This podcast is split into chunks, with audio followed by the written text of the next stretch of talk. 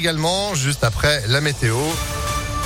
Et puis une info de Valentin Chenard, bonjour. Bonjour Phil, bonjour à tous. À la une de l'actualité, la fin d'un procès pour l'histoire. Plus de six ans après les attentats du 13 novembre, la Cour d'assises spéciale de Paris a prononcé des peines allant de deux ans de prison à la perpétuité incompressible pour Salah Abdeslam, le seul membre encore en vie de, des commandos qui ont fait 130 morts. La peine la plus lourde du code pénal, Léa Grillet.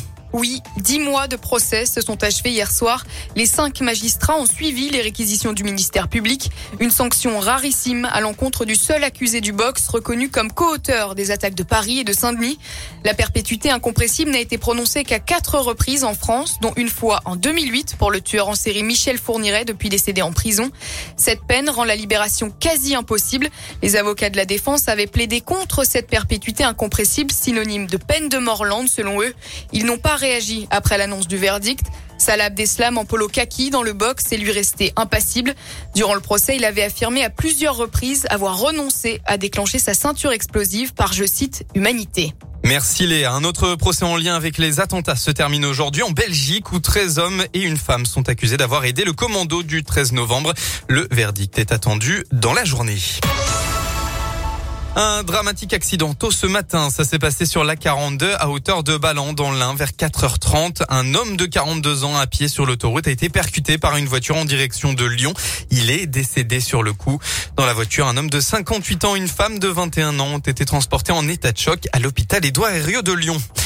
50 heures de négociation, c'est ce qu'il a fallu pour entériner cet accord local entre les HCL et cinq syndicats. Il a été signé le 27 juin dernier et couvre l'intégralité des champs du Ségur de la santé avec des spécificités locales, notamment sur le management et la formation.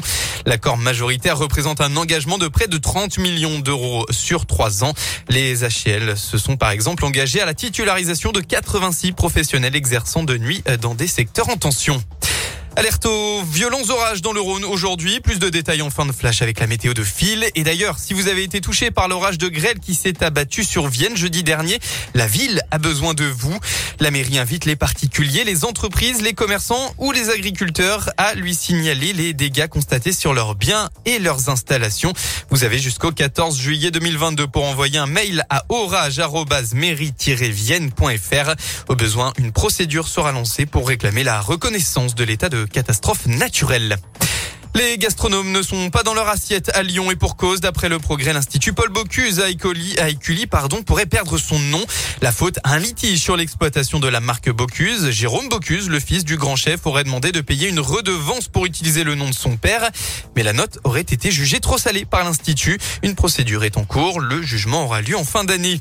En sport, enfin, Alexis Gendard décroche une médaille au mondiaux de natation à Budapest. L'argent pour le plongeur de Messimi, licencié à Vaugneray en mixte par équipe avec euh, Jade euh, Gillet.